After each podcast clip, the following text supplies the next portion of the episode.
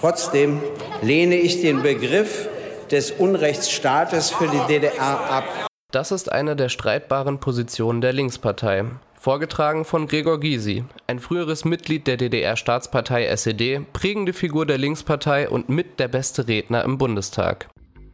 Wegen solchen Haltungen und Biografien halten viele die Linke für nicht regierungsfähig. Untermauert werden solche Positionen durch Extremismusvorwürfe gegen linken PolitikerInnen. Dass die Partei gleichzeitig an drei Landesregierungen beteiligt ist und in Thüringen sogar den Ministerpräsidenten stellt, zeigt, wie divers und komplex die Linkspartei ist.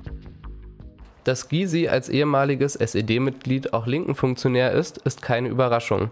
Eine der Parteien, die 2007 zur Linken fusionierten, ist die Partei des demokratischen Sozialismus, kurz PDS. Die PDS hat sich im Dezember 1989 aus der SED gegründet. Trotz der personellen Parallelen zur ehemaligen DDR-Staatspartei fand eine Abgrenzung von der streng marxistisch-leninistischen Ideologie der SED statt. Die PDS wollte im demokratischen System der Bundesrepublik Fuß fassen. Die neue alte Partei mauserte sich in den Nachwendejahren zur Ostdeutschen Volkspartei, konnte aber im Westen kaum Erfolge erzielen. Dabei kam es in der Partei zu fortwährenden ideologischen Grabenkämpfen. Die breite Ablehnung der Politik von SPD-Kanzler Gerhard Schröder, Stichwort Agenda 2010 und Hartz IV, brachte Bewegung in die Entstehungsgeschichte der Linkspartei.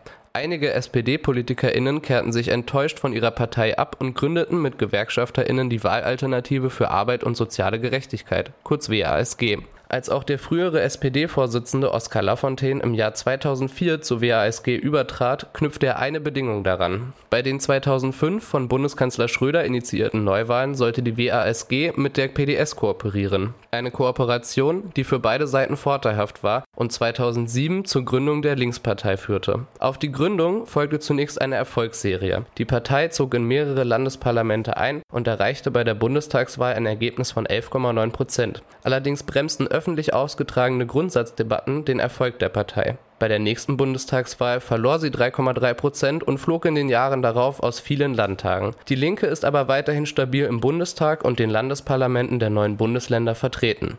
Allerdings bekam sie ab 2014 große Konkurrenz von der AfD. Die AfD zeichnete sich durch ihre Ablehnung liberaler Einwanderungspolitik aus. Auch Sarah Wagenknecht, damals einflussreiches Mitglied des Parteivorstandes, zweifelte am Konsens linker Einwanderungspolitik. Refugees, welcome. Allerdings fand Wagenknecht damit kein Rückhalt in der Partei.